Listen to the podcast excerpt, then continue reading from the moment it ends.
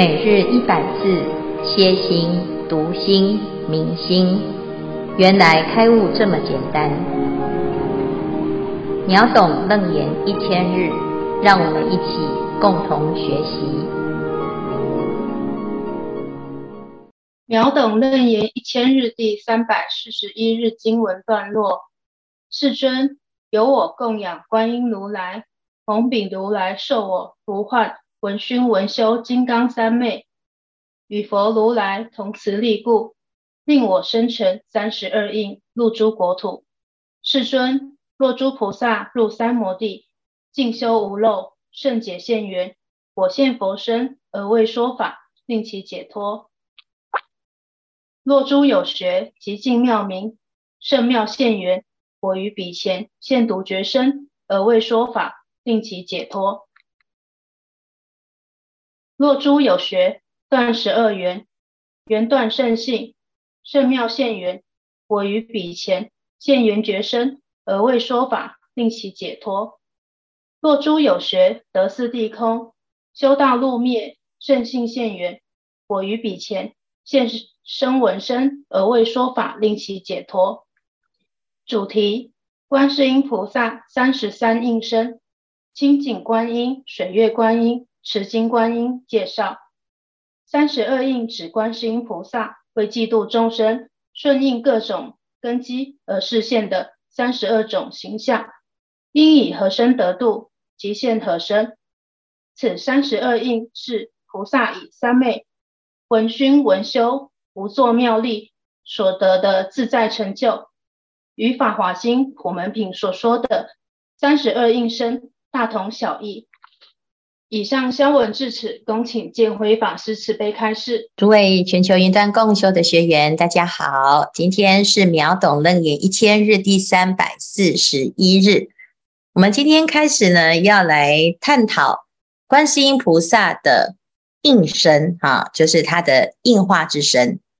观世音菩萨呢，他修的是耳根圆通啊，耳根耳根圆通呢，是从闻入理。好，来思修之后入三摩地哈，从闻开始来修行，从耳根开始修行，修到最后呢，成就了极灭啊，这个正到极灭的境界，极灭现前而超越了世间跟出世间的功德啊，有两种殊胜的功德，第一个就是上合十方诸佛本妙觉心，与佛如来同一慈力。这个跟佛呢一样的功德啊，就是佛陀他可以怎么样来哎，这个度化众生呢？啊，他就有这样子的功德，就是菩萨他跟佛其实没有差别哈。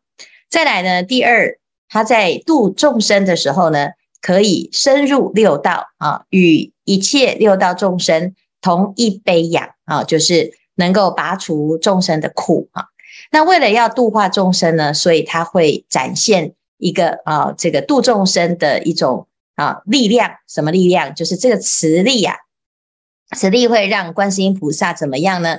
他就有三十二应入诸国土哈，所以他现在所谈的呢，哎，三十二种不同的应身，为什么叫做应啊？有响应声，影之随形啊，哈，就好像这个照镜子一样，你在这个镜子面前呢，你看到的是你自己哈。所以菩萨呢，要度众生啊，他就是要因应众生的喜好来呃随之而现身。那菩萨为什么他可以有这么多的变化呢？啊，这个是因为他已经达到了跟如来有一样的磁力。好，跟如来一样的磁力啊，就是他可以像佛一样啊，哎，任意的变化啊，所以这是。不可思议啊！那这不可思议的变化是神通妙用啊！诶，他要怎么样来展现？所以接下来呢，就一一列举。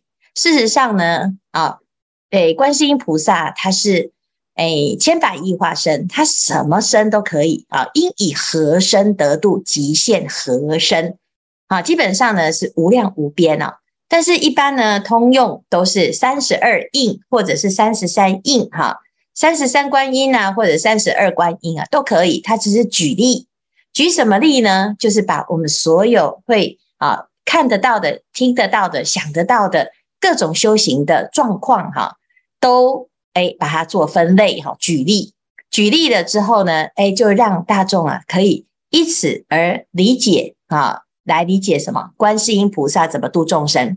所以，我们接下来要谈三十二应哈。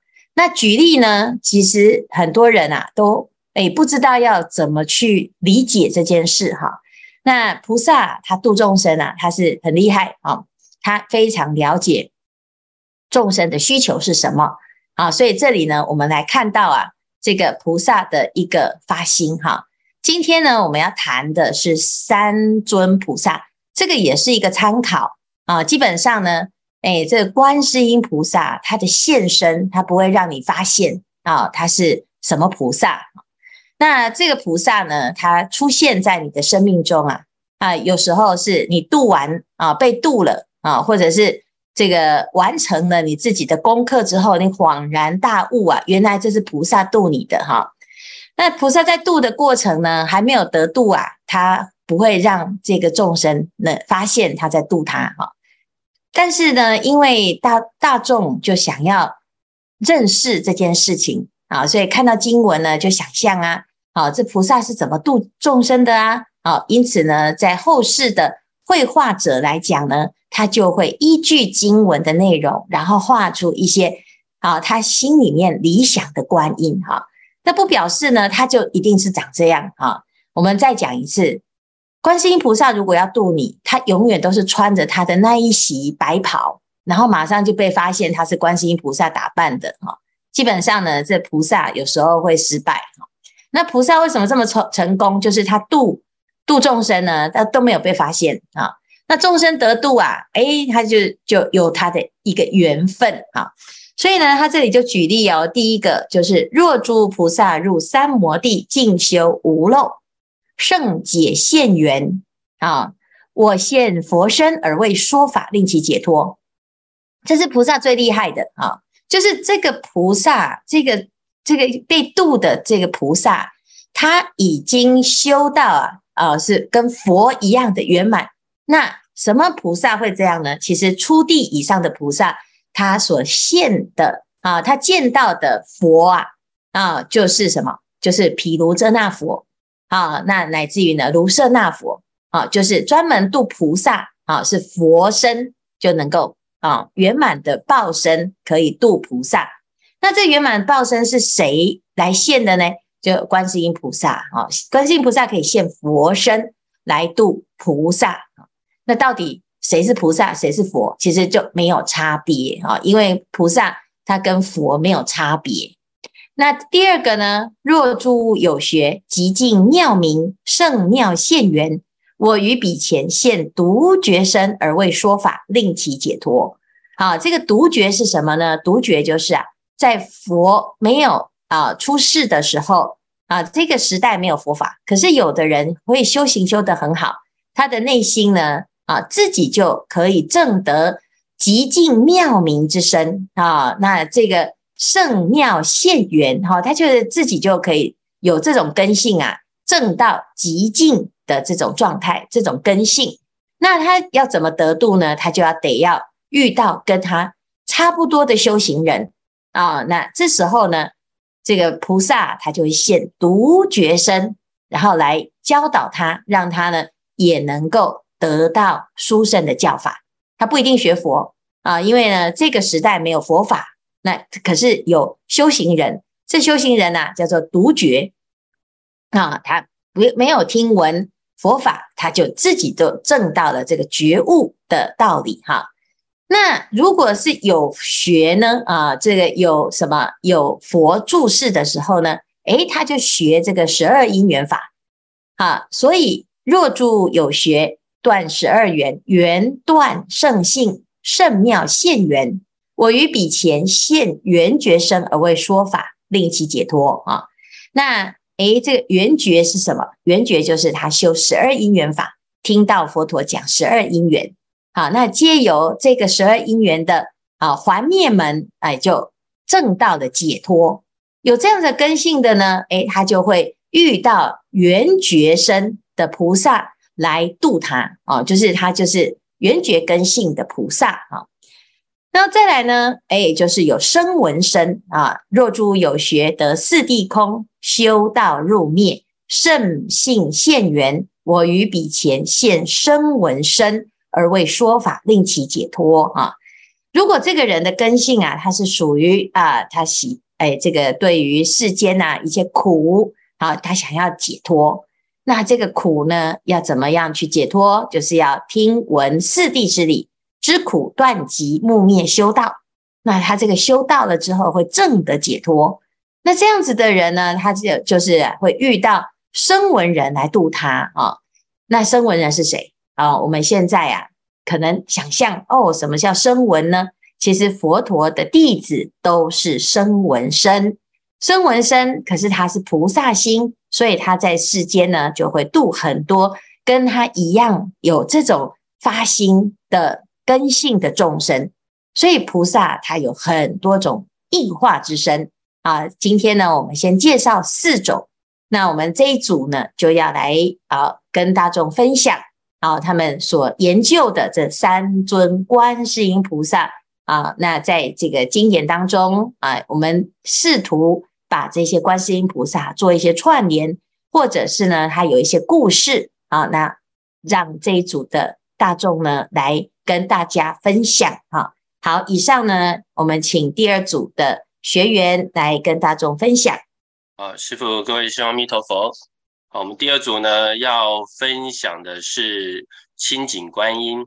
那清净观音呢，又称为呢清净观自在菩萨啊，这个是观世音菩萨的化身之一。那么菩萨呢，示现呢吞噬众生身心毒性的功德，因此呢，它的景象呢呈现青色。那它的法相呢是三面四臂，所持之物呢为藏、莲花、法轮、法螺四种，身色为红白，颈为青色。那经典上记载呢，若有众生念此观音呢，则能远离怖畏厄难，得解脱诸苦。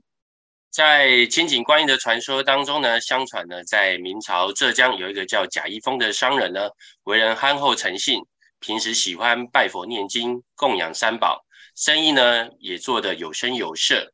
后因为呢妻子呢与情夫串通，欲杀人的谋财。那贾一峰呢在经商返家的途中呢，梦见呢一手三面的清净菩萨对他说了四句话。逢桥莫停舟，逢油即抹头。斗鼓三升米，轻盈捧笔头。贾一峰呢，按菩萨的指点，平安回到家之后呢，捧抹香油与妻子一起睡觉。晚上呢，前来杀他的康妻，因闻到香油而误杀了自己的妻子贾妻。官府呢，怀疑呢贾一峰杀了妻子，要将他打入死牢。就在这个县令要落笔的时候呢，一群呢苍蝇呢飞来抱住了笔头。县令呢问明缘由之后呢，最终找到了真凶。后来贾一峰感念菩萨救命的恩德，建造寺院供养菩萨。当地人也有感于菩萨救度众生的慈悲，纷纷礼敬三宝，诵经行善。佛法所讲的感应是借由佛法的熏修。增长自己的慈悲与智慧，进而逐渐减少贪嗔痴三毒，改变不好的习气，调伏内心的烦恼。外在不断的断恶修善，修修善积福，自然感得菩萨护佑，逢凶化吉，遇难成祥。阿弥陀佛。师父阿弥陀佛。呃，我来分享的是持经观音。那我们知道观音这个形象，在印度和东南亚、西藏啊，都是用男性的神子，但是在中国啊，因为它的慈悲啊，它这个就变成一个女性的慈悲的女神，所以它完全有不同的历史跟身世哈，影响的啊我们中国人的生活跟信仰。请看下一张。那它命名的由来哈，我们知道。持金观音又称为读经观音，哈，它的应身相就是持经的观音的化身。这个在《法华经》见취普门品，呃，都提到，印尼因因呃声闻身得度者，观世音菩萨即现身闻声而说法。那在《网络上啊，国内有两个画家，波居士跟呃惠松居士啊，哎，都一样哈，都画得非常的呃庄严哈，手上都拿了呃简书哈。好，下一章，下一章。那他持经的由来，网络呃找得到是两个两个故事了哈，一个是指唐朝末年的钱鎠哈，他因为战乱，所以他就诶起兵来保卫国土。他在梦中啊有梦到观世音菩萨说啊，你这一片的善念呐，呃一定会保佑你百战百胜。那在梦中啊就希望诶钱柳在二十年后到天竺山来找他。后来钱柳真的是常见奇功，那后来由太守升呃晋升为五岳王。那二十年后，钱柳都照了约定到天竺山，他倒是遇到了一个僧人，那坐在了岩石上啊，诶在读经，呃他就发愿在这个山上要建一个读经读经庵哈，请僧人来住持。那这个佛庵住呃落成了以后啊，就发现里面呢就塑造了一尊。庄严的观音菩萨，而且坐在那个白岩石上，当时的人就称为持经观音，也称为读经观音。好，看下一章。另外是呃讲的道也是唐朝，但是这个名字就变成了钱镳，一个读书人，他呃考试都很不顺利哈，那每一次啊都是名落孙山。那有一次啊实在很失望了了哈，那突然在。在在返程的时候，遇见暴暴风雨，然后他就赶紧啊躲到一个庙中里面避雨，那就看到啊这个庙堂端坐的一尊手持经书的观音菩萨，那这个钱镳啊，呃非常的诚心哈，就被他这个端坐的观音法相所感悟，就虔诚跪拜。后来回家以后发愤图强，他果然中了状元。那钱镳不忘。菩萨的恩泽，就也修了寺庙来供奉。好，下一章。那先介绍两本书，呃，这两本 是佛学。这一个是余君芳，呃，院士哈，他去年刚当选中研院的院士，他一辈子都在研究观音，啊，有这本观音的书。那另外一位是赖鹏举医师啊，可惜他已经往生了。他是台北医学大学佛学社的创社社长，哦，那。一辈子对于佛的那个古古窟啊，哈，那有很深入的研究，哦，他也写了这一本《典藏观音》。好，下一章。那我们讲感应的话，感应在西方就称为奇迹，就是呃，我们只讲不可思议，在大英百科全书就是归你一种绝对的力量、神灵的力量的存在而发生神奇而惊人的事情。那在精神医学界啊，也肯定这种事实，认为这是万物相互连结、相互依存的世界观，是属于一种宇宙的共鸣。好，下一张。哦，那我们都知道越南的一行法师啊，应该在去年刚往生。他在法国建立的梅村，啊，成为世界呃一个喜欢禅修的人的一个朝圣地。呃，我相信有一天呢、我们宝源禅寺啊，也会成为一个世界级的呃禅修的地。他每一次出来都带着僧团，有拉小提琴、大提琴哈，他只唱这一句“那么观世音菩萨”。好，下一张。那大家还记得我们 上所讲的这这一尊呢？我们的呃千手观世音呢？我特别请孟婷去找找看有没有持经观音呢？结果真的被他找到了。正面看不到，它是在后面那个第二层啊。那非常感谢孟婷啊，大家可以看得到我们这个手啊，拿着拿着经书的样子。好，那持经观音会护佑一些学业有成、金榜题名的啊。所以拜完文昌经以后，应该再来我们善手啊，来那哎来跟我们呃我们观音菩萨打声招呼啊，说不定会考上第一志愿啊。好，下一张。那。我在阳明大学的时候啊，每天只要往观那个淡水的方向，都会看到这个呃观音山的这个观音哈。那最近有一个有一个朋友啊，就照这两张相给我看，哦看了非常的惊讶，还有云海啊、夕阳啊，非常的美丽。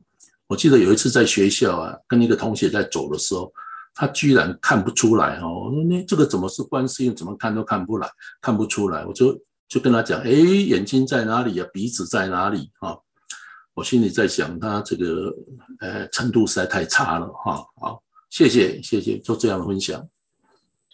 水月观音，观音菩萨造像中，很常看到单腿翘脚坐姿的菩萨像，一般称作自在观音或水月观音，给人一种从容不迫、随缘自在的感觉。水月观音的由来是在宋代，有一天，观音菩萨去到姑苏城，逢战火绵延，数十万的百姓遭金兵杀害，菩萨怜悯遭士兵杀害的冤魂，便化作端严的妇女，端坐在高石台上，念诵大悲咒，超拔剑王。众人好奇妇人的行为，纷纷议论。经过四十九天后，妇人向众人说明。念诵咒语的内容，并详加解释。其中一人悟道，这妇人应该是观音菩萨的化身，于是他走上前来拜道。我听说观音菩萨时常云游人间，常常现出宝相，不知今天我们是否有福气得见您的真身呢？妇人以手指向河边，说道：“水中央的影像，不就是菩萨吗？”众人循着妇人指的方向看过去，水中映出了菩萨的法相。正巧一轮月影倒映水中，众人见此奇特景象，纷纷跪拜。等起身时，发现妇人和水中菩萨像已消失，才明白妇人原来是观音菩萨的化身。众中有一位画家，将他所看到的菩萨像画了下来。大家称为菩萨为水月观音，感念菩萨慈悲愿力，度化因战火冤死的亡灵。自此，苏州城百姓便供奉水月观音。水寓意流动通达，月有皎洁明亮的意思。菩萨行深般若波罗蜜多时，照见五蕴皆空。故能度众生生死轮回的苦厄，智慧如天上明月，清澈无碍；悲心像大海般广阔无边。菩萨以水月观音视线，如同黑暗中散发皑皑祥光，柔和清净，慈悲愿力像一轮明月，光照大地，为颠倒烦恼众生点亮一盏明灯。现实中，若能给人一点启发、信心和力量，也可以说是水月菩萨示现人间般，带来希望和温暖。以上分享，阿弥陀佛。呃，我们接下来哈、哦、会有很多观音哈，那大家就是讲了他的故事之后啊哈，这个如果是一般呢画观音像，大概都是画出看得出来是菩萨哈。然后他持经，可是他如果是生闻身，他其实是出家人。生闻身是出家人，是一个比丘或者是比丘尼，他才叫做生闻身。在家菩萨他不会现生闻身，嗯，好，所以呢，持经啊，应该是像师父这样教大家读经，好，教大家念经，教大家诵经，这个就是菩萨现生闻身。而为说法哈，所以现在呢，如果要讲持经观音哈，那大概就是像师父这样子啊，就教大家读经，深入经藏，智慧如海啊。那大家呢喜欢听法啊，听法可以得解脱啊，这样子叫做声闻身啊。那水月观音呢，比较像菩萨身啊，这水月啊，镜中啊，这个镜中花，水中月哈。那水月呢，其实是一个自在的概念啊。我们的心啊，啊，能够怎样？诶，这个菩萨清凉月，犹啊犹如毕竟空啊。那这个众生心水净，菩提影现中啊。那这个是水月观音的非常有名的代表哈、我们一般呢。听到观音啊两个字啊，就是会现出一个很普很庄严的观音像啊。那水月观音很受欢迎啊，因为它的这个脚啊，就是一只脚这个拖着哈，然后背后有月亮啊。那看起来就很自在啊。那有很多人喜欢这样子坐姿啊。那他这个心呢，其实就是很自在啊。但是那个自在啊，也许是什么独觉，也许是圆觉啊。所以他这个这个是为什么会把水月观音会对应这个圆觉身或独觉身啊？主要原因是因为他看到了哎，这个菩萨的自在的样子哈。那如果是清净观音哈，所讲的是佛身啊，佛的现身哈。那佛现身其实它就是佛啊，因为观世音菩萨他本来就是佛啊，正法明如来啊，他本来就是佛。但但是呢，因为某一些因缘啊，某个地方啊，譬如说我们看到佛像，有的是唐朝的佛像，有的是南传的。啊，有的是藏传的，诶，都是佛，可是长得不太一样，因此呢，它就会随着每一个人心中呢最喜欢的佛像，它就会现出那个样子哈。所以佛身啊，它不只是清净观音，也不只是其他的观音哈，它只是诶，刚好有这个像来让大众认识哈。不过诶，刚才所讲的这个故事都很好听啊。我们要知道啊，其实有时候我们心中啊有菩萨，心里面有一种清净的信心，那都会心想事成，逢凶化吉哈。那每一个人呢，他面临的困境啊，他会有很多不同的样式哈。像刚才许医师所说的啊，说如果诶有的人要考试啊，哎结果他都考不好，那怎么办呢？他可以去拜啊文昌帝君哈。那这时候菩萨他知道他喜欢的是文昌帝君，他相信文昌帝君可以来帮助他。哦，这时候呢，观世音菩萨他就会现文昌帝君的像啊，现这个身来啊，为他来加持哈。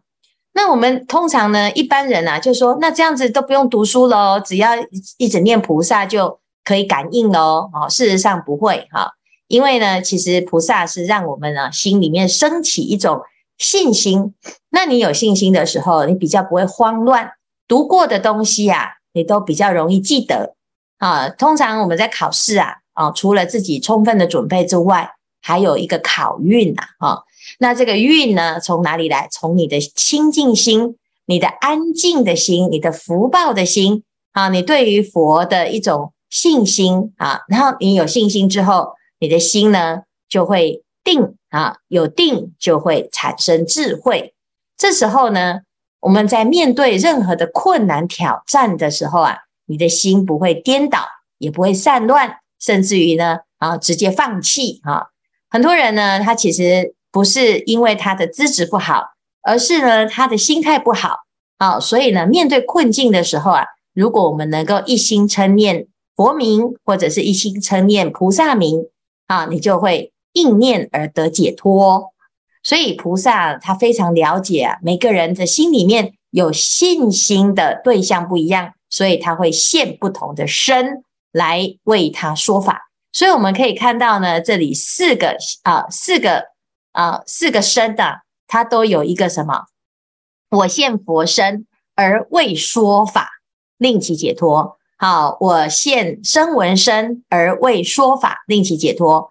我为啊、这个比前现圆觉身而为说法，令其解脱。都有我为说法啊，为其说法。所以可知啊，真正让我们解脱的，不是那个菩萨在帮我们解决问题，而是我们的心中有法了之后，就有方法去解套，而让我们能够解决所有的困境啊。